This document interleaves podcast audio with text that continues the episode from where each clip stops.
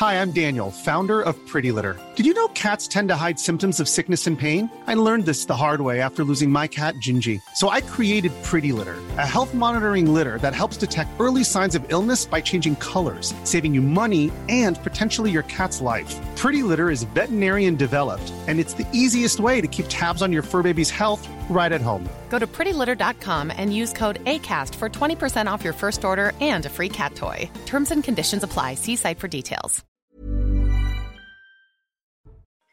Bonjour, bienvenue sur CNews. Je suis ravie de vous retrouver pour cette nouvelle édition à suivre de 90 minutes info. Le temps de retrouver Adrien Spiteri pour un rappel de l'actualité. À tout à l'heure. La perpétuité est requise contre Hassan Diabo procès de l'attentat de la rue Copernic. Absent, l'unique accusé clame son innocence. Il y a 43 ans, une bombe explosait près de la synagogue, faisant 4 morts et des dizaines de blessés. Le verdict sera connu demain dans la journée. Les livreurs des plateformes en France auront désormais une garantie de revenus. Un accord a été trouvé avec les instances représentatives. Le revenu minimal horaire est fixé à 11,75 euros. Un accord avait déjà été trouvé en janvier pour les VTC. Et puis les embauches ont diminué au premier trimestre selon euh, l'URSSAF. Elles ont baissé de 0,8%. Malgré cette baisse, le niveau reste haut avec 2,4 millions de nouveaux contrats par trimestre. C'est plus élevé qu'avant la pandémie de Covid-19 plus, il est subitement partout, mais la contestation des retraites n'est jamais loin de lui non plus. Écoutez.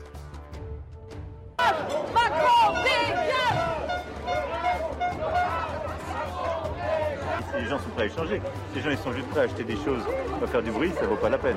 Pendant ce temps, les syndicats continuent leur forcing à défaut de rassembler en nombre. Ils procèdent à de plus en plus d'actions symboliques. Ils ne cherchent pas à dialoguer. Donc là, maintenant, c'est les retraites. Demain, ce sera une nouvelle loi travail. Puis quoi encore On va maintenir toutes les mobilisations. Les casseroles vont le mettre dehors. Ça va additionner aux cloches toutes les nuits, toutes les, tous les jours. Enfin, Emmanuel Macron euh, en personne a voulu annoncer en quoi consisterait la revalorisation euh, des salaires de profs, encore de la pédagogie. Mais comment réagit-on dans l'éducation nationale Vous l'entendrez. Donc il va y avoir une augmentation de la rémunération socle, c'est-à-dire sans condition, pour mettre déjà tout le monde au-dessus des 2000 euros. C'était l'engagement que j'avais pris durant ma campagne. Mais au-delà de ça, et j'insiste là-dessus, c'est à tous les niveaux de carrière qu'il va y avoir une augmentation de rémunération, y compris pour ceux qui sont en milieu aux trois quarts de carrière. L'augmentation, elle sera pour le socle, hein, sans condition aucune, entre 100 et 230 euros par mois. Et pour m'accompagner aujourd'hui tout au long de cette émission, j'ai le plaisir d'accueillir Karim Zeribi. Bonjour Karim. Bonjour, merci euh, d'être là, merci d'être fidèle au rendez-vous Jonathan Sixou. Pour Causeur, merci aussi. Bonjour, Et il est où le numéro de Causeur là? J'ai oublié de vous l'apporter. Ah bah voilà, vous savez, je... Ah mais vous êtes attentif. j'ai retenu votre petit rituel euh, désormais.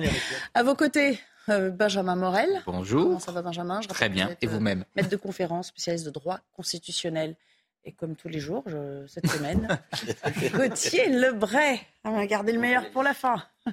Allez, un jour un déplacement, la nouvelle stratégie d'Emmanuel Macron euh, pour tenter de reprendre langue avec le peuple. C'est un effort qui, jusqu'ici, il faut le dire, n'est pas franchement euh, couronné de succès. Euh, on l'a vu hier, on y reviendra. Aujourd'hui non plus, c'était pas gagné dans l'Hérault. Le chef de l'État a mis le cap sur Ganges, une petite localité de ce département du Sud. Le thème du jour, c'était le temps de travail et la rémunération des enseignants. On aura l'occasion de largement balayer ce champ dans la deuxième partie de l'émission. Mais avant cela, on va s'intéresser évidemment à l'accueil qui lui a été réservé avec Yohann Usaï sur place.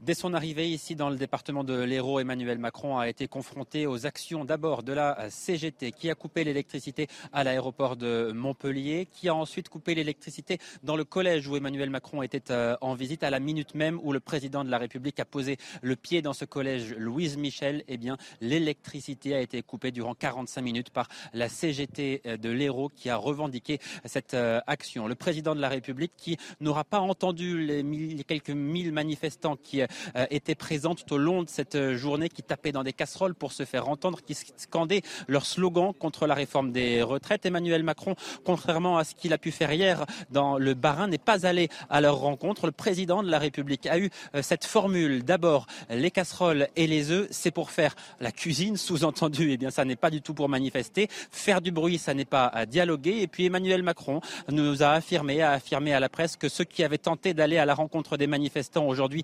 reçu des projectiles. Ils ne sont pas dans le dialogue, a dit Emmanuel Macron. Voilà pourquoi le président de la République ne s'est pas rendu euh, auprès d'eux pour euh, discuter. Emmanuel Macron qui a conclu auprès de la presse avec euh, cette formule, il faut séparer le désaccord de l'incivisme.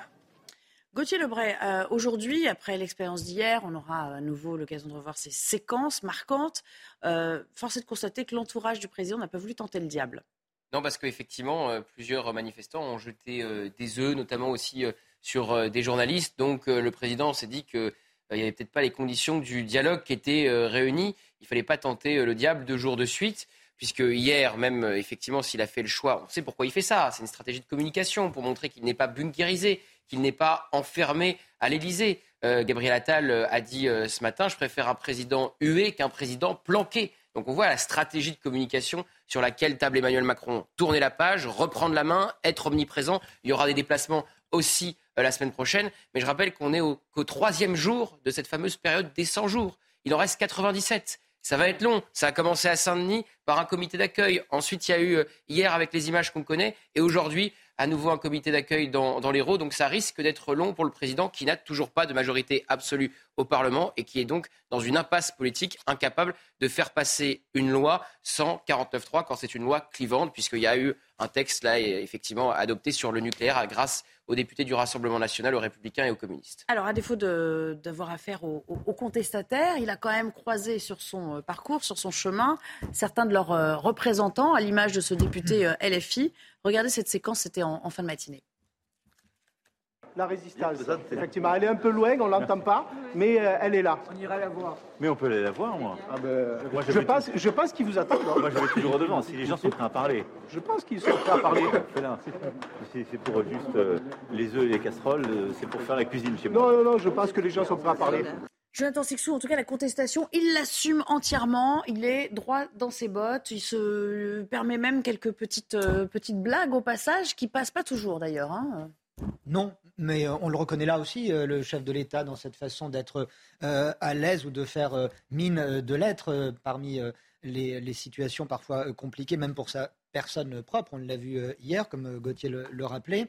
Je pense qu'il y a eu une erreur dès le départ du chef de l'État quand il a repris la parole récemment, c'était de, caler, de poser ses 100 jours. Ces 100 jours, généralement, sont les commentateurs qui les posent lors d'une élection, d'une réélection. Là, on arrive de nulle part, si je puis dire, et pouf, il nous pose 100 jours. Pourquoi 100 jours? Ça crée une pression qu'il se met lui-même et forcément, donc maintenant, nous, nous sommes obligés de tout voir à l'aune de ces 100 euh, jours-là, ce qui sont totalement euh, abstraits d'une certaine façon et ce qui euh, également alimente les, commentaires pour dire ben, finalement, c'est maintenant que le président entame son second mandat pour de vrai alors que non, il l'a commencé, on l'a vu bien avant, puisque cette réforme des retraites, c'est bien le mandat euh, second qui, marquait le, début de, son quinquennat. Ensuite, que le chef de l'État euh, aille parler euh, aux Français, c'est bien, il le fait bien, il faut le faire. Je suis qu'on soit pour ou contre cette réforme des retraites, on ne peut être que choqué, je pense, de la façon dont le président de la République, et là je parle du garant des institutions que représente le chef de mm. l'État, et euh, la, façon dont il est insulté, pour ne même pas dire euh, la, cible de jet de, projectiles divers, qu'on soit pour ou contre cette réforme, cette réforme est du début à la fin parfaitement constitutionnelle. Elle ne viole en rien la loi, et euh, on peut être pour, on peut être contre, mais on n'a pas à s'en prendre à la personne du président de la République quel que soit le chef de l'État. Un autre extrait que je vais vous soumettre, parce que ce qui est intéressant quand même avec Emmanuel Macron, c'est qu'il persiste à dire, bon, ou à faire comprendre euh, aux commentateurs que la réforme des retraites, c'est derrière, maintenant on passe à la suite, mais néanmoins, il ne peut s'empêcher d'y revenir. C'est-à-dire que quand on l'aborde, la question, encore une fois, il revêt euh, ses habits de, pédagogue, en tout cas il tente de le faire, à l'image de ce qui s'est passé dans la cour de cette, euh, de cette école, de ce collège de l'Hérault. C'est normal. Non, non, parce que d'abord, vous voyez qu'il y, a une pluralité. Il y a des gens qui ne sont pas contents, il y a des gens qui sont plus calmes, il y a des gens qui sont contents, donc euh, il faut de tout. Et c'est normal que la colère s'exprime, il faut continuer à avancer. Là, on va aussi continuer à avancer sur les projets d'école et tenir les engagements. Et donc, je pense que c'est important aussi de, de montrer qu'on réinvestit très fortement dans notre école, dans nos enseignants. On va faire des avancées, des investissements qui sont historiques. On peut les faire aussi parce qu'on prend des décisions qui sont courageuses à côté. Et on ne peut pas faire ces choses-là si euh, on ne prend aucune décision dans la vie. Karim, euh, est-ce qu'il faut aller systématiquement au contact, quitte à ce que ça tourne au, fiasco? Parce que quand même, il y a une prise de risque qui est euh, plus ou moins mesurée. C'est-à-dire que il est toujours à portée de baffe, il est toujours à portée d'œuf, on l'a encore vu ce matin. S'il venait à se produire un incident de la sorte, ça, ça, serait quand même un peu plus désastreux encore pour son, pour son image. Il y aurait quelque chose de l'ordre de l'humiliation quand même. En même temps, c'est un passage obligé. À partir du moment où vous voulez tourner la page et passer euh, d'une séquence euh, qui était la réforme des retraites avec les contestations à une autre séquence qui est l'ouvrir d'autres chantiers politiques, vous devez aller au devant des Français, accompagner vos ministres, effectuer des déplacements thématiques, euh, démontrer que vous êtes le maître des horloges. Il a toujours voulu le démontrer depuis le début de son mandat. Le maître du calendrier, le maître de la colère des Français, c'est plus difficile. Donc, les Français sont en colère. Ils le demeureront encore, selon moi, pendant quelques semaines, voire quelques mois. Et le président veut démontrer que c'est un homme courageux, plein d'énergie, euh, qui assume sa politique euh, et qui est en mouvement. Euh, mais a-t-il d'autres options, le président de la République? Rester à l'Élysée, on expliquerait que c'est un roi coupé de la réalité. Aller au devant de nos compatriotes? Et effectivement, le mécontentement et la colère donc sont là, parfois avec virulence. il joue sur le temps. Il va jouer sur le temps, il va jouer sur sa capacité à, à, entraîner euh, un autre cycle, une autre ouverture, une autre séquence. Mais ça va être très compliqué parce que non seulement les Français sont en colère, mais l'intersyndicale l'est encore. On va avoir un 1er mai qui risque d'être mobilisateur. Euh, les parlementaires n'ont pas tourné la page non plus. Quand on voit que Lyot va déposer, euh, donc, euh, à partir d'une niche parlementaire, un projet d'abrogation de, la réforme de retraite, ça veut dire qu'il n'en a pas fini non seulement avec les Français, non seulement avec les corps intermédiaires, et, en plus avec les oppositions. Mmh. Benjamin Morel, au fond, il mise sur une forme de, de temps long, d'usure. Finalement, il se dit, après tout, moi j'ai 4 ans, j'ai tout mon temps, quoi. Alors, il a tout son temps, mais il ne faudrait pas non plus que ce soit 4 ans de canard boiteux, si vous voulez. Je reviens sur ce qui a été dit, c'est-à-dire qu'aujourd'hui, il n'y a pas de majorité parlementaire, et c'est peut-être le principal problème d'Emmanuel Macron. On ne fait que commencer à le mesurer, ce problème-là. Mais en réalité, là, en effet, il cherche à eh diluer cette séquence en en faisant une période transitoire entre d'un côté une réforme des retraites et de l'autre un potentiel après. Les 100 jours, ils sont d'abord à entendre comme ça une période qui sera une période de réflexion, de mobilisation sur différents chantiers. On verra bien ce qui accroche. Et ensuite, on pourra peut-être enclencher des choses avec potentiellement une ou deux lois qui passeront d'ici là, mais pas de grandes réformes dans les tuyaux avant justement cette euh, période de réflexion. Ensuite, le gros problème ici, c'est que malgré tout, vous avez une haine qui reste tenace dans une partie de la population. Vous savez, ça me rappelle un peu, je ne sais pas si vous vous souvenez, la déambulation mémorielle c'est la façon dont Emmanuel Macron tente eh bien, de faire passer la crise d'Alexandre Benalla. Et à l'époque. Et ça avait duré très longtemps. Ça avait duré longtemps et ça prépare la crise des Gilets jaunes. Parce que le problème de ce type de séquence, c'est que, évidemment, vous allez au contact des Français. Mais en allant au contact des Français, quand vous ne parlez pas de ceux qu'ils veulent entendre. À l'époque, le pouvoir d'achat, là également le pouvoir d'achat, mais également des retraites. Et que vous multipliez les petites phrases, c'est là que l'affaire des casseroles et des œufs, tel que c'est exprimé, est extrêmement maladroit parce que peut apparaître méprisant. Eh bien, non moi, les œufs et les casseroles, je les garde pour la cuisine. Exactement. Bah, non seulement vous ne guérissez pas les plaies, mais vous risquez de les aggraver. Or, le vrai problème d'Emmanuel Macron aujourd'hui, c'est pas seulement sa politique. Quand vous regardez les enquêtes, ce sont les traits de personnalité qui lui sont attachés. Et ces traits de personnalité, eh bien, le mépris et la condescendance sont bien placés en matière d'appréciation des Français du président de la République. Revenons euh, une seconde, Gauthier, aux, 100 jours et, au calendrier social, au fond. Alors, effectivement, il y a l'échéance du 1er mai qui, euh, est là, hein, euh, demain. mais après, il y a les 100 jours, ça nous ramène au 14 juillet, grosso mm. modo. Donc après, c'est l'été, c'est les grandes vacances d'été, parce que la plupart, tout, s'arrête, on va dire en France, quasiment au mois d'août. Mais il y a toujours le risque derrière d'une rentrée sociale très euh, marqué, très revigoré, parce que généralement en septembre, euh, octobre, euh, quand les mauvaises nouvelles aussi tombent, quand il faut payer plus, quand la rentrée scolaire arrive, la colère sociale s'exacerbe un petit peu. Donc, il n'en a pas fini avec les problèmes, si j'ose dire, de la contestation. Il ne pourra pas tout balayer comme ça à la faveur d'un été où les gens vont se ramollir et s'endormir. Non, parce que comme le disait Karim, il reste plusieurs dates. Le 1er mai, le 3 mai, le Conseil constitutionnel va rendre son avis sur cette deuxième demande de référendum d'initiative partagée qui pourra être retoquée. Ça pourrait être mobilisateur pour euh, la NUPES, pour euh, les syndicats. Et puis il y a le 8 juin, effectivement, la niche du groupe Lyot qui va tenter de soumettre aux députés l'abrogation de cette réforme des retraites. Alors même si ça n'a aucune chance d'aboutir, puisqu'il y a le Sénat, la Chambre haute, qui est favorable à la réforme des retraites, ça pourra être mobilisateur. Et la grande question, c'est le 14 juillet, quels textes auront été débattus et potentiellement votés par les parlements. On parle de la loi immigration qui pourrait revenir sous une nouvelle forme en morceaux pour essayer de voter les morceaux, les mesures de droite la réduction du nombre de recours sur les obligations de quitter le territoire avec les députés de droite et les mesures de gauche, la régularisation des travailleurs sans papier avec les députés de gauche. Quid aussi de la loi travail? Il dit face à ses proches lundi matin, il faut qu'on ait voté cette loi travail, cette loi plein emploi avant le 14 juillet. Puis il rencontre les patrons le lendemain et il leur laisse jusqu'à la fin de l'année pour négocier la loi travail avec euh, les partenaires euh, sociaux. Et en plus, évidemment, Internet a de la mémoire, vous savez. Donc toutes les euh, comment dirais-je, toutes les déclarations des uns et des autres ressortent. Et en fait, quand il était candidat, Emmanuel Macron, il ne croyait pas à cette expression des 100 jours. Il l'avait dit dans les colonnes du journal euh, du dimanche, parce qu'effectivement, les 100 jours, c'est euh, le laps de temps, normalement, l'état de grâce qu'on laisse au président avant de critiquer, nous les observateurs ou les opposants politiques au président de la République. Donc là, il essaye d'appuyer sur reset, comme si ça ne faisait pas six ans qu'il était au pouvoir, mais ce qu'il n'a pas réussi à faire en six ans. Arrivera-t-il à le faire en 100 jours? Juste un mot, puisqu'il il l'aborde, et je pense qu'on n'y reviendra pas dans le cours de la discussion, sur la niche parlementaire euh, déposée par, euh, dont dispose Lyot.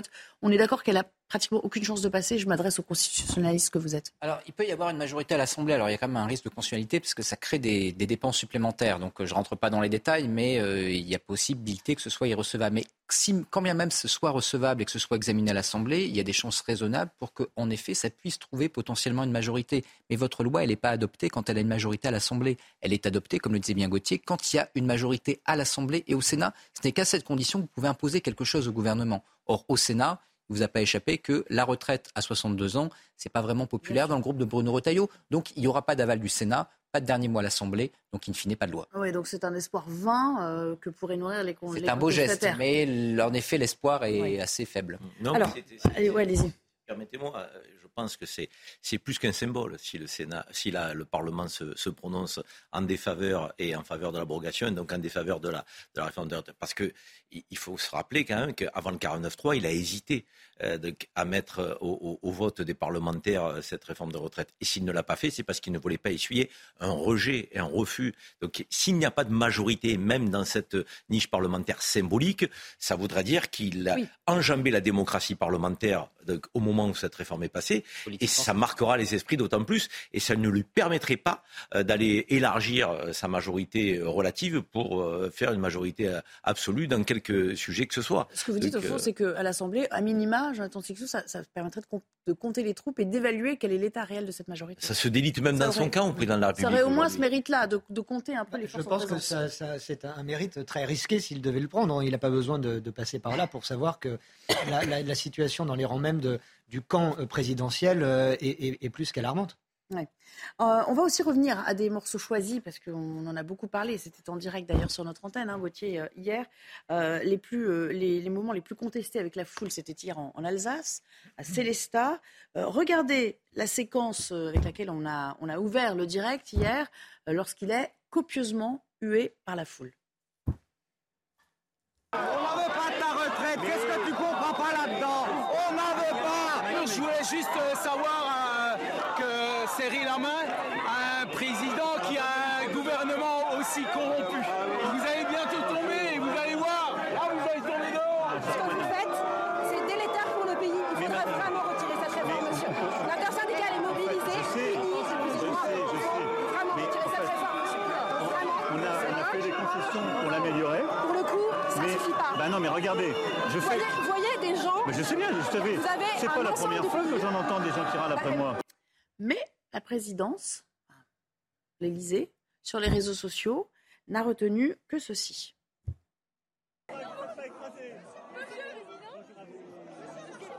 Monsieur le Président Moi, je suis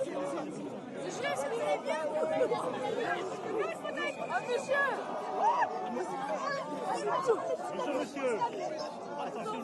Ah,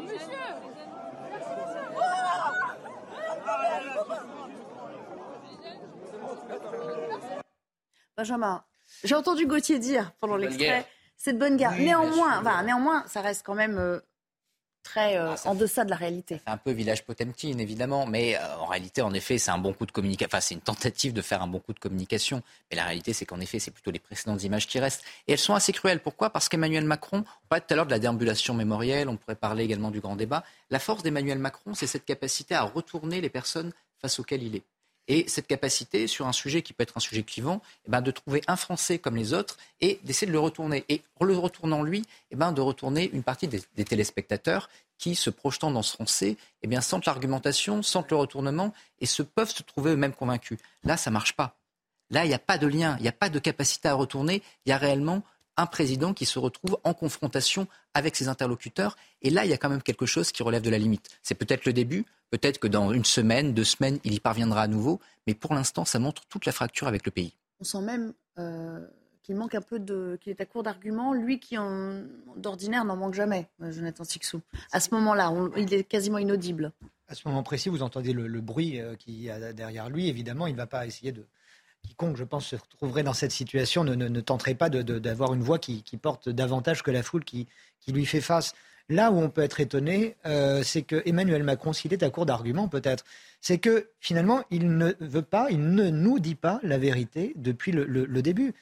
Il suffirait, entre guillemets, de dire à ces gens, vous voulez préserver votre modèle social. Très bien. Comment ça se finance un modèle social tel que le nôtre? Il faut de l'argent. Le- vous avez remarqué que dette et déficit sont des mots qui n'existent plus dans le débat politique. Nous sommes un pays surendetté. Nous vivons à, crédit grâce à des créanciers. Des créanciers, ça doit se satisfaire. Nos créanciers réclament actuellement euh, cette réforme. Tout le monde s'accorde pour dire que ce n'est pas la réforme magique, mais nous devons passer par là. Ces, ces phrases-là, elles sont simples, elles sont audibles. Pourquoi le chef de l'État ne nous les dit pas depuis le début? Je n'arrive pas à comprendre. Et il suffit pas d'aller de, de chercher des, des mots compliqués. C'est dire aux Français, vous avez, ou alors on change de modèle social. Et là, c'est la vraie révolution. Au fond, Karim, il n'y avait pas de quoi qu'il en coûte. Parce que cette facture, on est en train de la payer maintenant. Le quoi qu'il en coûte, c'est un terme qu'on a tellement entendu. On avait l'impression effectivement que l'argent euh, allait, euh, allait se multiplier, allait couler à flot. Mais là, à un moment donné, il faut bien, il faut bien payer. Je me souviens aussi d'un Édouard Philippe à qui on avait posé la question de la dette, qui avait dit non, non, mais euh, ça ne sera pas répercuté sur Non, les prochaines générations. Il n'y aura pas d'impôt supplémentaire. Or, euh, voilà, de facto, euh, la réforme des retraites, c'est ça. C'est récupérer l'argent manquant. Oui, mais je crois en plus que le, le- le mal de notre pays est beaucoup plus profond euh, que euh, exercer et mettre en œuvre une simple réforme euh, Financière, comptable. caractère comptable. Euh, je pense que c'est le sens aujourd'hui que l'on doit donner au travail, le sens que l'on doit donner à nos services publics, le sens que l'on doit donner à la solidarité. Euh, et, et ça mérite effectivement qu'on repose un peu les fondations de ces sujets majeurs dans une république euh, sociale. Ce qu'il essaie de faire, mais qui prend pas non, il ne le fait pas. Justement, la réforme vient après avoir ouvert le débat sur le sens. Là, on aurait dû, avant euh, d'effectuer la réforme de retraite, poser la question du Mmh. travail dans le Mhm, pays. mhm. Tout travail mérite salaire, la contrepartie du travail, les Français qui se lèvent tôt, qu'on ait fin de mois difficile. Il fallait donner euh, du sens à ces Français-là. Pourquoi se lever le matin? Pourquoi euh, aujourd'hui avoir le sentiment que le travail ne paie plus? Et, ce débat-là, on ne l'a pas. Pareil pour les services publics, ils se délitent, alors qu'on entend toujours les ministres de tutelle euh, de ces services publics nous expliquer que ben, on remet des milliards, on recrute, on remet des milliards, mais les Français ne voient pas le résultat. Pareil pour la solidarité. La solidarité, ça n'est pas l'assistanat. Mais comment le dire? Ben, en, en ouvrant le débat et en créant du sens. Et ensuite, on réforme le pays parce qu'on a compris où on voulait aller. Mais là, il n'y a pas de cap, il n'y a pas de sens et on veut réformer avec une approche comptable pour faire plaisir à Bruxelles. Petite interruption et puis on revient pour parler de la colère. La colère, elle, est bien présente. Elle continue de s'exprimer euh, dans les rues avec des actions euh, de plus en plus symboliques. Après LVMH, c'est à euh, Euronext qui euh, abrite euh, la Bourse de Paris que l'on en- s'en est pris aujourd'hui. Mais vous le verrez, les syndicats euh, manifestent en, en moins grand nombre qu'à l'accoutumée. À tout à l'heure. De retour avant d'entamer à nouveau notre débat 90 minutes info, je propose de retrouver Mickaël Dorian pour le journal. Bonjour Mickaël. Bonjour Nelly, bonjour à tous. Les cheminots sont en colère. Ce jeudi, une étape de préparation selon les syndicats avant les manifestations du 1er mai. L'intersyndicale qui était en début d'après-midi dans le quartier de la Défense près de Paris. Ils ont notamment envahi le bâtiment d'Euronext, la principale place boursière de la zone euro et un symbole surtout du CAC 40 pour Fabien Villedieu, délégué syndical Sudrail. Pourquoi nous sommes ici? Parce que c'est le symbole du 440. Il y a une affiche, le 440 à la caisse pour payer nos retraites. Aujourd'hui, nous avons un président de la République qui nous explique du matin au soir qu'il n'y aurait pas d'argent pour financer nos systèmes de retraite, qu'il n'y aurait pas d'argent pour la sécurité sociale, qu'il n'y aurait pas d'argent pour le service public, qu'il n'y aurait pas d'argent en France. Or, à la bourse, c'est-à-dire derrière nous, notamment les entreprises du CAC 40, n'ont jamais fait autant de bénéfices en 2022. La mobilisation contre la réforme des retraites à Rennes également, où se tenait une manifestation cet après-midi. Environ 1200 personnes étaient euh, présentes dans les rues de la capitale bretonne.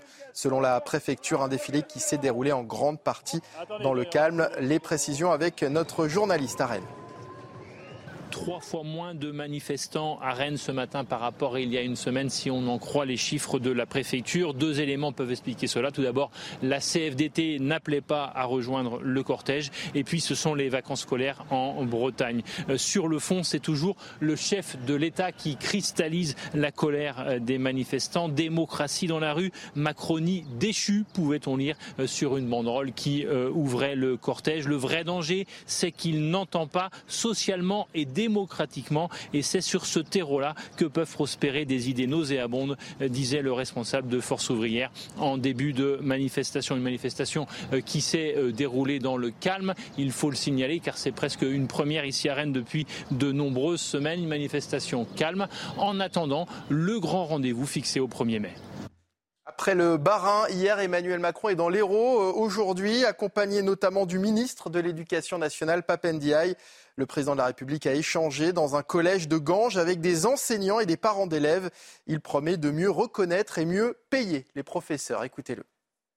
Il va y avoir une augmentation de la rémunération socle, c'est-à-dire sans condition, pour mettre déjà tout le monde au-dessus des 2000 euros. C'était l'engagement que j'avais pris durant ma campagne. Mais au-delà de ça, et j'insiste là-dessus, c'est à tous les niveaux de carrière qu'il va y avoir une augmentation de rémunération, y compris pour ceux qui sont en milieu aux trois quarts de carrière. L'augmentation, elle sera pour le socle, hein, sans condition aucune, entre 100 et 230 euros par mois.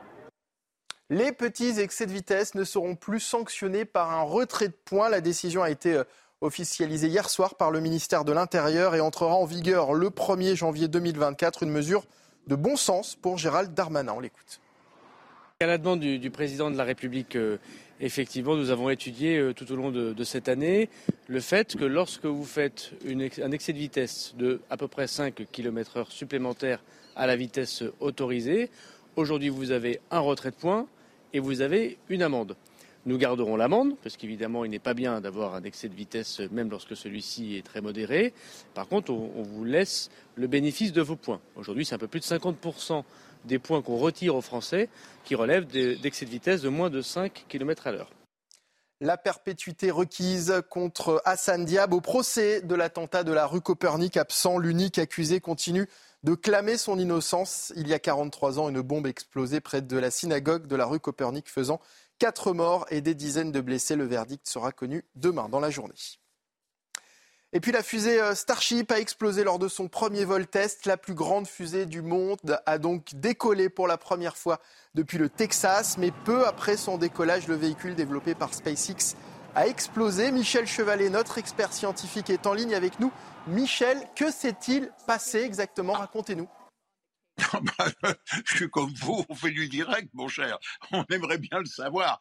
Moi, j'ai suivi sur euh, les images de la vidéotransmission euh, euh, de SpaceX, et donc j'avais bien noté qu'à un moment, j'ai vu l'engin basculer, et, et après, une grosse boule de feu, une explosion. Alors, il semblerait, d'après les informations que l'on a, c'est au moment de la séparation entre le premier et le deuxième étage qui ne s'est pas faite. Et ce qui voudrait dire que le deuxième étage, à ce moment-là, lui, s'est allumé.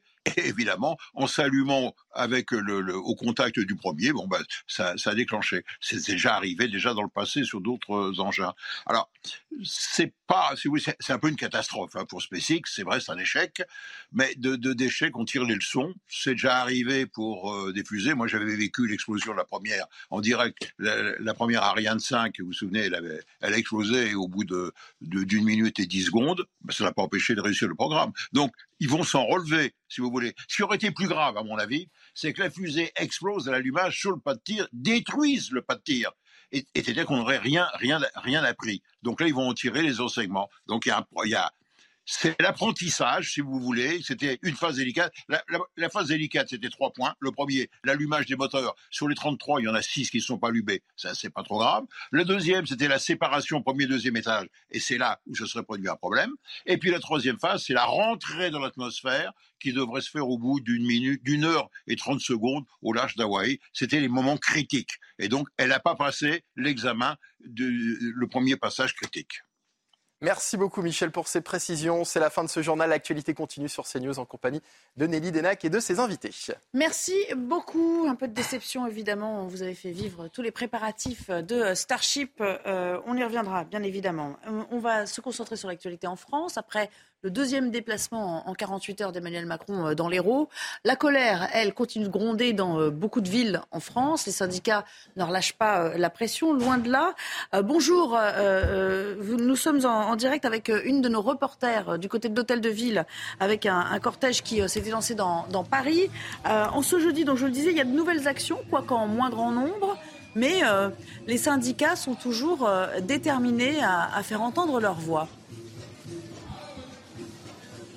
Oui, Nelly, tout à fait. Les manifestants toujours mobilisés. Alors, on s'est lancé tout à l'heure de, l'hôtel de ville, du parvis de l'hôtel de ville, aux alentours de 14h, direction le MEDEF. Et ce que vous voyez en ce moment à l'image, donc c'est à la fois le cortège qui s'élance et puis quelques feux de poubelle qui sont aussi à noter, puisque parmi les manifestants présents aujourd'hui, eh bien, il y a aussi quelques casseurs qui s'en sont déjà pris aux vitrines de quelques banques ou encore à des abribus. Quelques feux de poubelle ont été allumés sur le parcours, même si dans l'ensemble, il faut dire que la manifestation, pour l'instant, se déroule dans le calme. Plusieurs milliers de manifestants sont présents ici. Ils vont, je vous dit, direction le MEDEF. Pourquoi le MEDEF? Eh bien parce que selon ces manifestants, les manifestants avec qui nous échangeons, eh bien Emmanuel Macron est selon eux le patron, le président des patrons. C'est pour cette raison qu'ils veulent aller vers l'établissement, vers le siège de cette organisation euh, patronale. Ces manifestants qui nous disent aussi que c'est une façon pour eux de montrer que le mouvement n'est pas mort, que le mouvement se poursuit, même si la loi, même si la réforme des retraites a été promulguée. Ils veulent aller jusqu'au retrait. Ce qui nous explique aussi, eh bien,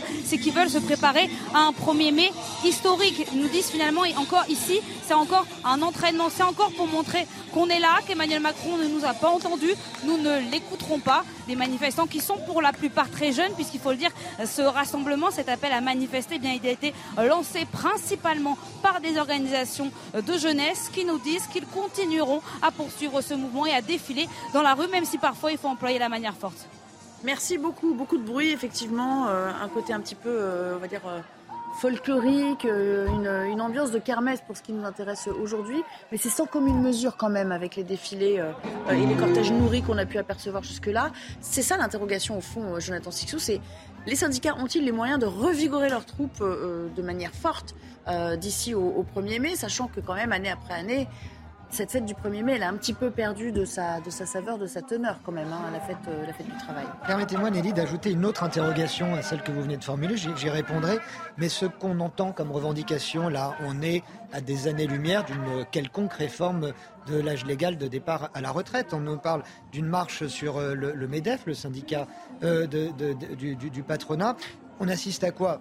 Il y a celui-ci de, cortège, mais c'est un peu ça depuis le début aussi. Ce sont des marches anticapitalistes, ce sont des, marches, anarchistes, ce sont des, marches euh, euh, communistes au sens historique du, terme.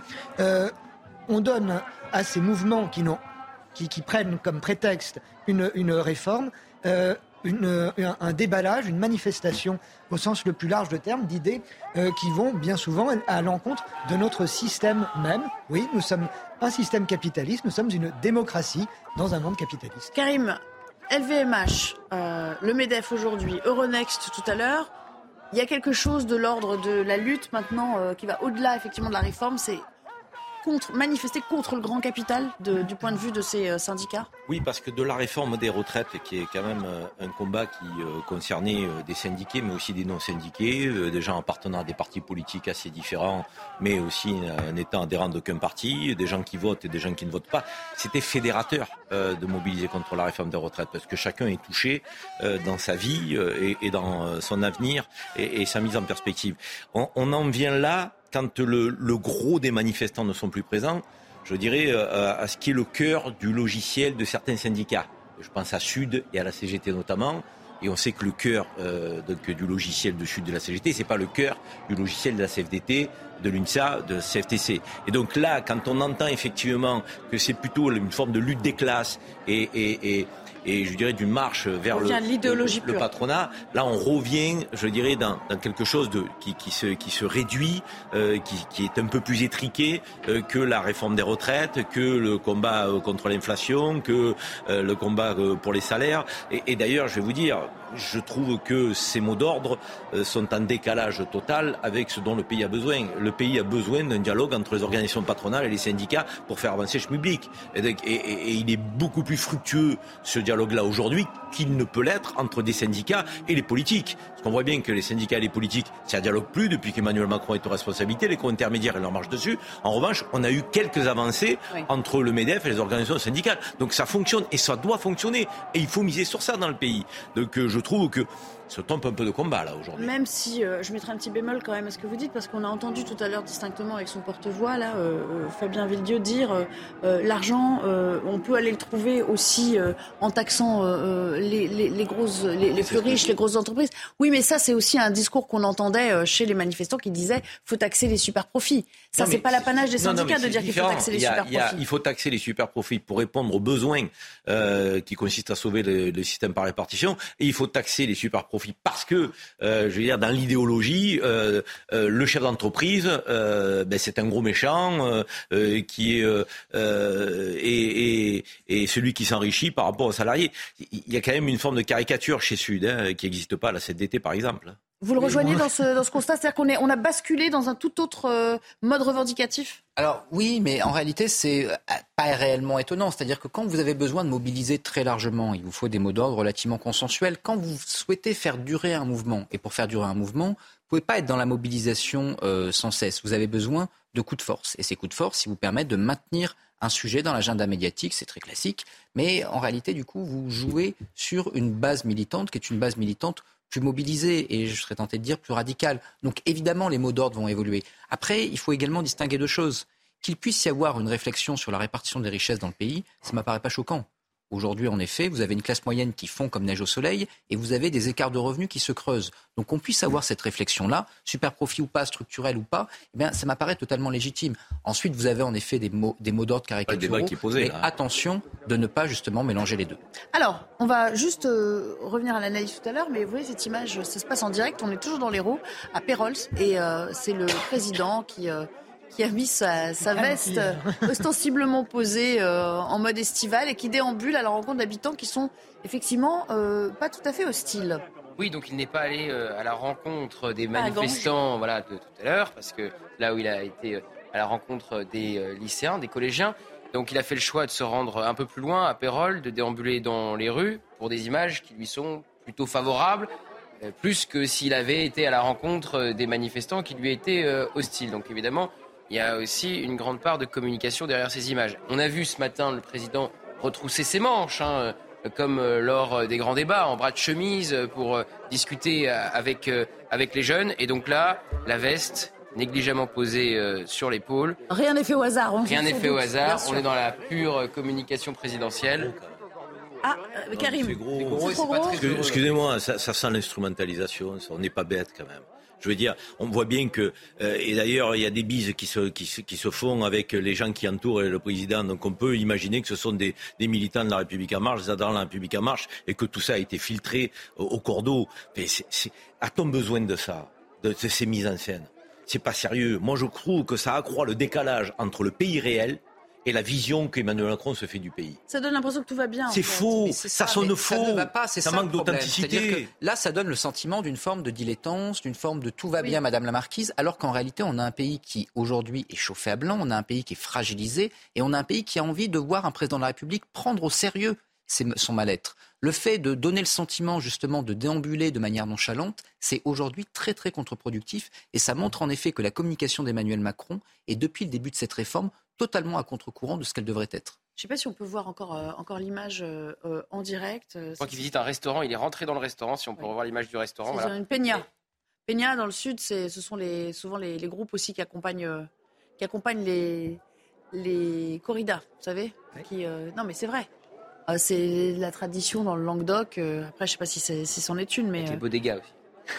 non, ça, ça peut être une bodegas. Mais la peña, c'est, la, c'est l'orchestre qui, qui, euh, Oui. qui accompagne avec la fanfare. Instrument avant. Exactement.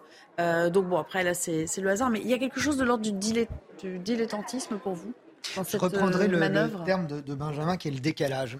Euh, Emmanuel Macron, qui se présente depuis le début comme le maître des horloges, nous prouve plus que jamais euh, ces dernières semaines qu'il est complètement à contretemps, complètement euh, à côté du- de son propre cadran.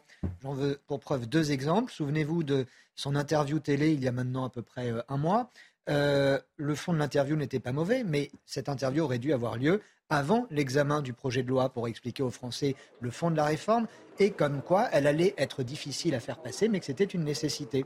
Manque de peau, et il l'a fait, cette interview, un mois euh, après. L'allocution de dimanche, c'est quoi? C'est un discours programmatique qu'il aurait dû tenir dans une campagne électorale qu'il n'a pas voulu tenir. On se souvient que même le général de Gaulle avait fait campagne en 1965. Emmanuel Macron n'a pas jugé euh, nécessaire euh, de la faire. Donc on, se rend compte d'un décalage surprenant. Ces images nous montrent effectivement un décalage avec la, France qui, elle, euh, est beaucoup moins apaisée que euh, celle de, de ces rues de, de Pérol cet après-midi. En fait, la question, c'est est-ce que le président a le droit d'aller boire un coup en terrasse. Est-ce que le président a le droit de chanter sûr. avec des jeunes à la sortie d'un restaurant convaincu. euh, le soir après, ça, la euh, question. après son allocution Si, c'est ça la question. ça, la Si, question. c'est ça la question. C'est complètement ça la question.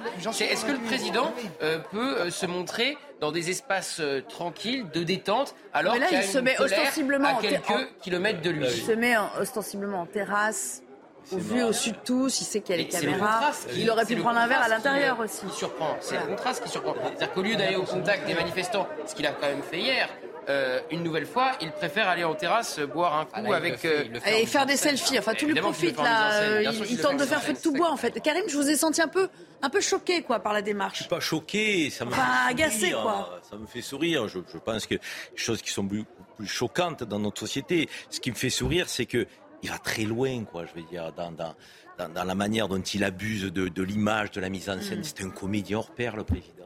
Je veux dire, qu'est-ce qu'il qu'est-ce qu'il se prend pour un acteur de cinéma là Je veux dire, on a l'impression que c'est que c'est que le louche qui tient la caméra, euh, qu'on a des gros plans, il se fait des selfies, il voit des enfants. Et puis il prend- On il prend- il prend- il son temps on pour faire ce un selfie, village hein. de province, il a tombé la veste à la Obama. Enfin, je veux dire, c'est, c'est- ça sonne faux. C'est un village de ça province qui s'appelle le village Potemkin. Ça sonne faux. Ça sonne faux. Et c'est ça problème. tapas en fait, basque. Le, le problème, c'est que je pense que nos compatriotes ont envie d'authenticité du côté de nos politiques. L'authenticité, c'est, c'est, c'est aller à leur contact, affronter les problèmes, euh, mais aussi les entendre, les écouter, aller vers le compromis si possible, apaiser la société. Or là, il fait comme si tout allait bien dans le meilleur des mondes. Karim, il Euh, je suis en campagne électorale. Mais Et non, visiblement, visiblement, c'était pas. Alors, c'était pas prévu. C'était pas prévu au programme officiel. Enfin, corrigez-moi, Gauthier, si je me trompe. Cette image ne devait pas intervenir comme ça. Exactement. Alors, en tout cas, tout était gardé secret. C'était peut-être anticipé. J'imagine que le village de Pérol avait été repéré. hein, euh, voilà. euh, Que cette séquence avait été organisée. Elle n'avait pas été révélée aux journalistes. Elle n'avait été révélée à personne pour des soucis de sécurité. Et pour ne pas avoir un comité d'accueil, ces fameux comités d'accueil qui le euh, poursuivent comme un chewing-gum collé à sa chaussure. Euh, donc, euh, oui, effectivement, c'était gardé secret jusqu'au dernier moment. Et on a découvert en direct euh, ces images du président, donc à Pérol, euh, qui euh, se balade sans veste et qui euh, prend un coup en terrasse. Ça va être ça sa vie, jouer au chat et à la souris en permanence comme ça, maintenant, dans les prochains mois? Ah, il le cherche un petit peu, c'est-à-dire que tout à l'heure, Karim disait, il y a un besoin de, de simplicité. Je suis pas sûr qu'au vu de l'état du pays, il y a un besoin D'authenticité. justement d'authenticité. Il y a d'abord et avant tout un besoin de gravité. Vous avez aujourd'hui des gens qui n'arrivent pas à boucler leur fin de mois. Vous avez des gens qui, dans euh, les milieux ruraux, dans les banlieues, n'arrivent pas à euh, nourrir, euh, in fine, leur gosse jusqu'à la fin du mois. Le fait d'apparaître comme étant euh, nonchalant, c'est pas entendable en réalité. Aujourd'hui, il y a un besoin de gravité. Je pense sincèrement que beaucoup plus qu'une déambulation, il y aurait eu vraiment besoin d'un vrai discours sur le pouvoir d'achat. Absence totale lors du discours de l'autre jour. Or, cette question du pouvoir d'achat, aujourd'hui, elle est centrale. Si vous voulez penser, si vous voulez rattacher une partie de la population, il faut aller la chercher sur ces préoccupations qui sont les siennes, pas simplement sur une affaire d'image. On n'est pas le lendemain de la crise des Gilets jaunes. L'époque a changé, là. Et donc, ce faisant, le simple charisme personnel magique d'Emmanuel Macron qui séduirait le- le- les, euh, les Français, c'est terminé. Et donc là, il y a aujourd'hui vraiment besoin de gravité. Cette gravité, là, c'est de l'antigravité. C'est un président en, en- en manque d'inspiration pour, avoir fait 13 minutes de rien, en fait. hein. C'est vrai que son interview était, était vide. Il n'y a pas eu d'annonce concrète, hein, très peu, euh, si ce n'est euh, un prof euh, euh, sera là dans chaque classe et s'il y a un prof manquant, il aura un remplacement. Mais et et des médecins aussi.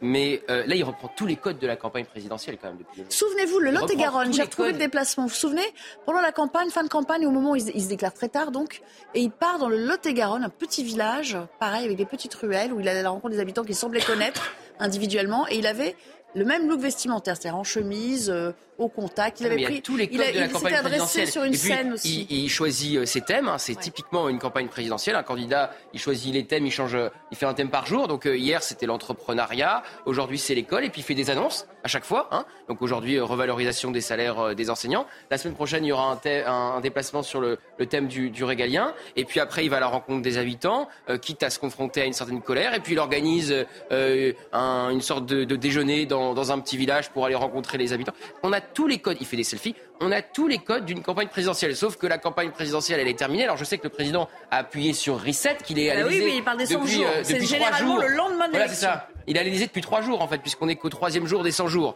et que ces 100 jours, c'est normalement un peu l'état de grâce qu'on qu'on offre. euh, voilà, qu'on Regardez, offre non, mais regardez comme il fixe même la caméra. Il sait parfaitement où se trouve la caméra. Oui, bien- bien sûr. Il fait des petits sourires, des clins d'œil. On, est vraiment en plein dans ce jeu d'acteurs à que vous décriviez. pour que euh, les téléspectateurs comprennent bien, le président est généralement accompagné de l'ensemble de la presse. hein. Euh, C'est-à-dire que les différentes rédactions Là, y a envoient, personne. envoient un journaliste à chaque fois pour couvrir l'événement. Là, il n'y a que ce qu'on appelle le pool. Donc, c'est-à-dire euh, la caméra qui tourne pour toutes les rédactions. Et il n'y a pas l'ensemble des journalistes qui n'étaient pas au courant, qui suivaient ce déplacement, qui n'étaient pas au courant de cette visite dite surprise. On se doute bien que l'Elysée l'avait préparée en amont d'Emmanuel Macron à Pérol avec euh, ces jeunes dans euh, ce bar basque. L'illustration, c'est dans le reflet de la vitre, juste derrière le président. Vous voyez très distinctement. Ah ouais, vous le voyez unique- distinctement, vous Une Ah seule et unique Ah, vous êtes- caméra. vous avez- Et- vous avez l'œil, hein Et comment? Euh, et Effectivement. vous n'avez pas une nuée de journalistes Non. comme ça arrive Ils n'ont pas été à chaque conviés. déplacement présidentiel. Et puis là, Confilé, j'ai dit, je suis obligée de. Ouais, ouais, c'est gentil. Ouais, ouais. Voilà, voilà, ah oui, merci. Voilà. Voilà, on a vraiment besoin d'elle. Je vous remercie beaucoup. Elle a 80 ans aujourd'hui, c'est ma mère. C'est pas vrai. Bon anniversaire, madame. La photo avec vous. La photo souvenir de l'anniversaire. Merci beaucoup, monsieur le président. Merci. 0660. Merci à vous, monsieur, dame. Monsieur Macron, Bonjour. signature, s'il vous plaît. Ah, allez. Merci les jeunes. C'est vrai, hein? C'est pas un chèque. hein?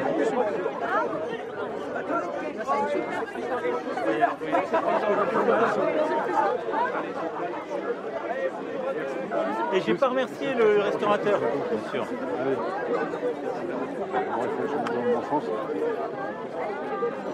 Merci.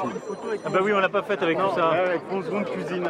Allez-y, bonjour monsieur. Hugo, c'est mon, Celui-là, mon- vas-y. c'est mon seconde cuisine qui est un magnifique. euh, regardez, je vais la faire. ah, c'est vous qui l'a faite Magnifique. Merci. Merci, mon Merci président. à vous. Merci, messieurs, dames. Bon courage à Moi, vous. je vous respecte. Merci à vous. Quoi qu'il puisse se passer, je vous respecte. Et vous êtes toujours son président de la République. Merci à vous. Merci, le président. Merci à vous. Merci, Merci madame. Monsieur le maire, Monsieur le président, bonjour. Ce Pérol.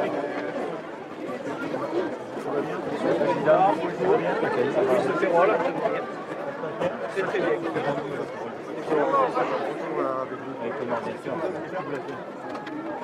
Qui c'est qui a fait la photo Attendez.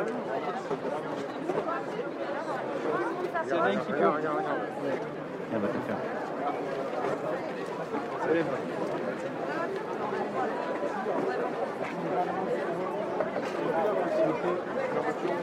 J'ai pas à saluer les restaurateurs. Vous pouvez le faire pour moi Ah, avec le- le- On a fait les photos. Oui, oui, absolument. On n'avait oublié personne. Ah non, non, non. il- En fait, comme je suis parti sur le côté pour. euh, Ils vont être, ils vont être contents, très contents, très, très, très, très contents. Merci beaucoup. Allez-y, bonjour. Non, Natacha, je suis pas. Monsieur le Président, Ah, ben, je sais pas. Monsieur le Président. Ça va, mademoiselle Tiens, dis bonjour à monsieur le président.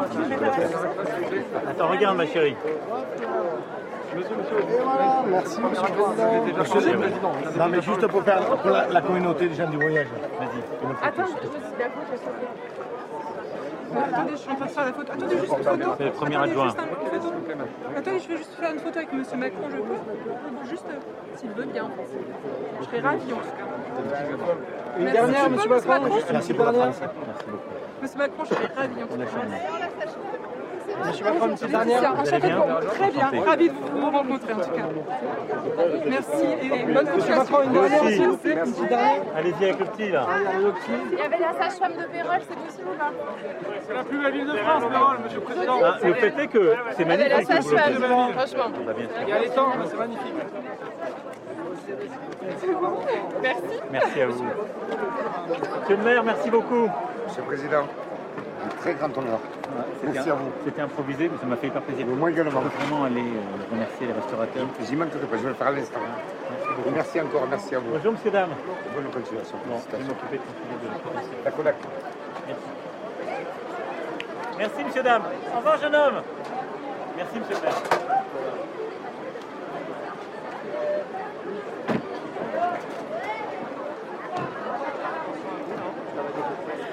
Emmanuel Macron qui quitte en ce moment Pérol.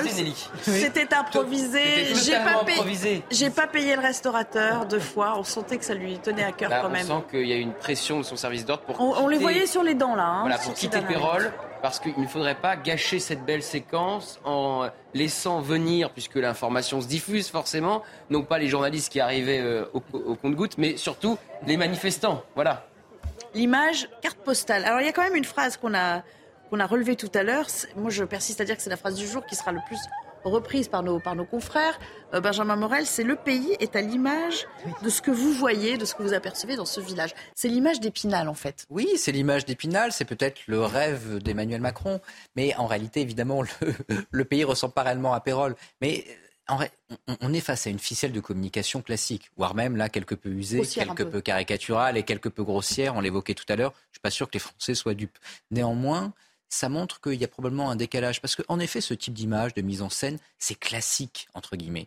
Le problème, c'est que c'est quand même, à mon avis, prendre pas conscience de, du moment d'extrême tension dans lequel on est. C'est comme Pif Gadget, etc. Il y a quelques semaines, vous êtes dans une stratégie de distraction. En temps normal, on peut l'entendre, ça rentre bien dans les écoles de communication. Mais là, aujourd'hui, au vu de la tension sociale, au vu de la tension politique, se permettre ce type d'artifice de communication, ça m'apparaît fondamental- fondamentalement contre-productif. Donc vous pensez qu'il y a une sorte de déni ou alors de, de sous-estimation De sous-estimation profonde et d'utilisation de vieilles ficelles qui ne fonctionnent plus. Jonathan, sur ce, sur ce point précis, Finalement, de son appréciation de la situation. Oui, c'est, je crois qu'il il, il, il continue de s'illustrer comme il l'a déjà fait dans, dans le passé, effectivement, de nous montrer qu'il, qu'il est. Je, je doute sérieusement même de, la, de, la, de, de, de- de sa conscience ou non. Euh, De, de la, du caractère de mise en scène. Peut-être qu'il en est à un point de- où, euh, effectivement, pense que tout ça est spontané. Ah, la, la plus France, grave, là. la France est magique et c'est ce beau pays où on l'arrête dans la rue pour le féliciter, le remercier de payer ses retraites, etc. Euh, Très bonne il- séquence. c'est magnifique. Très bonne On a- séquence. là, on assiste à quoi? On- C'est vraiment là, ça se termine. On a, il a raison de repartir maintenant. Euh, ça, on reste sur la, la- la séance des, des écrouelles comme ça, et, et c'est le, le- le président euh, thaumaturge. On lui présente les enfants et, et tout, et, sous, le, sous le soleil du midi, c'est magnifique. Bien, le, décalage. Benjamin a raison. Ce sont des images classiques. Euh, oui, euh, ce sont des images classiques d'un- président. On, on organise une sortie. Non, monsieur le président de la République, il n'y a aucune improvisation derrière cette visite dans, de- de- des rues de Pérol. Euh, euh, tout est archibalisé. Il est, il est à se demander si effectivement lui-même ne se raconte pas de belles histoires. Vous savez, souvenez-vous, euh, pendant la campagne électorale, on demandait. stratège politique, il, Souvenez-vous. il sait très bien qu'il a une perche au-dessus de la tête, il remercie le maire. Désolé, C'est-à-dire maire, qu'il c'est serait, il serait, il serait limite mythomane si on Souvenez-vous vous, dans un écoute- autre, vous très bien dans ce qu'il un fait. autre domaine pendant la des campagne histoires. électorale, un journaliste demande à pendant la, pré- la présidentielle demande à Anne Hidalgo comment fait-elle pour pour euh, encaisser tout ce que tout ce qu'elle a eu à, à encaisser de toutes les attaques durant la campagne et Madame Hidalgo lui répond tous les matins en me regardant dans le miroir, je me dis que tout le monde m'aime. Ah ouais. Ah, mais ça Connaissant s'appelle- le degré d'humour ça- du maire de ça Paris, s'appelle euh, l'au- sérieuse. l'autosuggestion, l'auto-persuasion. Je pense qu'il y, a- il y a deux phrases à retenir. Il y a celle que vous avez évoquée sur Pérol, c'est la France, en gros. Et puis sur à la fin, merci Monsieur le maire pour cette visite improvisée. Il dit vraiment, ah oui, il dit vraiment, c'était totalement improvisé. Oui, non, il dit, C'était improvisé. Merci, c'était improvisé. Il sait qu'il est à portée de micro à ce moment-là. La, réalité, c'est qu'il il nous rappelle qu'il y a une qualité euh, pour être président de la République et pour se maintenir effectivement à ce niveau-là, c'est le culot. Exactement. Il a un culot qui est sans borne. Je veux dire, il est capable de dire tout et son contraire. Dire, Et moi, si, si on de- je devais écrire un article sur le, le Emmanuel Macron, ce serait Emmanuel Macron le décalage permanent. Il est en décalage permanent avec le pays réel. Mais il s'en fout. Je veux dire, et, et il assume. Et, et- et il continue sa marche en avant. Et C'est le rouleau compresseur, en fait. c'est le rouleau compresseur. et et c'est la communication, euh, euh, je dirais, qui annihile à ses yeux et qui doit tout annihiler, euh, et peu importe le reste. Et là, il a des images aujourd'hui. Mais il est a quand des même- images, il- il n'a pas été confronté à la colère. Il va essayer de calquer ce qui s'est passé là, euh, de que ses autres déplacements, mais ça va être plus compliqué. hein. Il est quand même assez habile dans la communication parce que si on reprend cette petite phrase par deux fois, il insiste parce qu'il veut être sûr qu'on l'entende. Hmm. Quand il dit Ah mince, j'ai pas payé le restaurateur. Et puis il demande au maire d'aller régler pour lui. euh, Sous-entendu, il s'excuse de pas d'être parti un peu précipitamment. Ça, c'est pour pas qu'on lui reproche d'être euh, au-dessus des autres. Enfin, je veux dire, il peut pas ne pas savoir ce qui se passe autour de lui. En fait- lui-même est le stratège de cette propre mise en scène. Emmanuel Macron, il est persuadé qu'une autre France existe, qu'il n'y a pas que la France contestataire opposée à sa réforme des retraites. Forcément, vrai, il y a 30% des Français qui sont favorables à sa réforme des retraites. Plutôt des retraités pas concernés par la Euh, réforme. 30%, je sais pas. 30% des alors, Français qui des sont favorables à la réforme des retraites, puisqu'il y en a Si- 70 qui sont contre. mais il faut Donc, euh, effectivement prendre le ratio de, de- de salariés, qui est quand même aussi. euh, Ah oui, non, chez les Non, mais moi, salariés, je ils vous sont parle pas des Français. 30%, hein. Donc là, je sais pas de. Salariés, Toutes Tous les sondages confondues. disent Actifs, que inactifs, 7 d'accord. Français sur 10 sont opposés à cette Ouais. réforme des retraites, donc vous en avez quand même 3 sur 10. Si j'ai Il faudrait peut-être refaire le sondage aujourd'hui. sont favorables à la réforme des retraites. Donc là, cette France-là existe. Plutôt une France de retraités, pas concernée par la réforme, puisqu'on ne touche pas à leur niveau euh, de pension. Donc il veut aller à la rencontre, il veut surtout montrer aux Français, et c'est ce qu'il a fait aujourd'hui avec cette seule caméra après les autres journalistes euh, qui n'étaient donc pas au courant de cette euh, visite surprise, surprise, mais pas improvisée. Il veut montrer que cette autre France existe là aussi. C'était évidemment le but de cette opération de communication rondement menée, euh, bien organisée. Et d'ailleurs, il a quitté euh, Pérol juste au moment où euh, ça pouvait se transformer avec de plus en plus d'opposants qui arrivaient dans les rues de Pérol. Alors il y a une autre phrase qui est en train de rester euh, et qui fait euh, beaucoup de bruit là sur les euh, réseaux sociaux et qui est euh, reprise par d'autres confrères, c'est je ne vais pas démissionner. Ce n'est pas un scoop, mais face à cette dame qui disait Macron démission et on la regardant droit dans les yeux en disant vous n'avez pas fini avec moi, ça sera en 2027 que vous vous débarrasserez de moi et pas avant, pas de démission du chef de l'État. Et puis il nous reste une minute et demie, Benjamin. Ça m'avait euh, intéressé ce que vous disiez sur euh, euh, cette question concernant la retraite par capitalisation que lui posait un jeune homme, euh, euh, lui disant que c'est ce qui se pratiquait euh, euh, en Grande-Bretagne, où ça se fait d'ailleurs aussi aux États-Unis. En tout cas, c'est très anglo-saxon. Pur hasard. hein, c'est- Et, et ça lui permet, euh, de- en le reprenant là-dessus, de donner une Oui, fibre autre, une, une autre Soyons sensibilité. clairs, tout est improvisé. Comme disait Churchill, je passe des heures à préparer mes improvisations. Donc là, en l'occurrence, on a en effet quelque chose qui lui permet de jouer à contre-courant. Emmanuel Macron, le libéral, gauche, qui saborde les retraites. Non, non, en réalité, j'ai sauvé non seulement le système des retraites, mais regardez, il y a la retraite par capitalisation. Et moi, je suis évidemment un grand social face à l'éternel. Donc je vous ai évité ça, etc. Donc là, en effet, la séquence est rondement menée. Je ne sais pas si c'est le pur hasard d'avoir eu cette question, mais dans tous les cas, elle était très opportune. Et la réponse, évidemment, bah, le sert profondément. Comme l'anniversaire de la grand-mère, quand même. Euh, Ça tombait aujourd'hui, elle était dans la foule. Ça, c'est super. La grand-mère qui l'a remercié. Ouais. Ouais, pour son anniversaire aussi, il y a une autre Ouais. grand-mère qui est arrivée. Ouais. Une, Et- première qui le remercie et qui dit bah merci de payer ma retraite. Et moi, j'ai fait de la politique, donc j'ai mené des campagnes électorales et puis j'ai fait aussi des présidentielles, notamment en 2002 derrière Chevènement. Donc, euh, on a un peu l'habitude de la manière dont s'organise une campagne électorale. Quand on choisit les gens pour les mettre un peu au devant euh, du candidat, euh, quand on sait qu'il y a des photographes, quand il y a des caméras, euh, on veut sélectionner que les meilleurs morceaux. C'est ce qui s'est passé aujourd'hui. Le président, euh, il était dans une posture de campagne électorale et encore une fois, euh, il ne se représentera pas le président et il doit gérer le pays pendant quatre ans.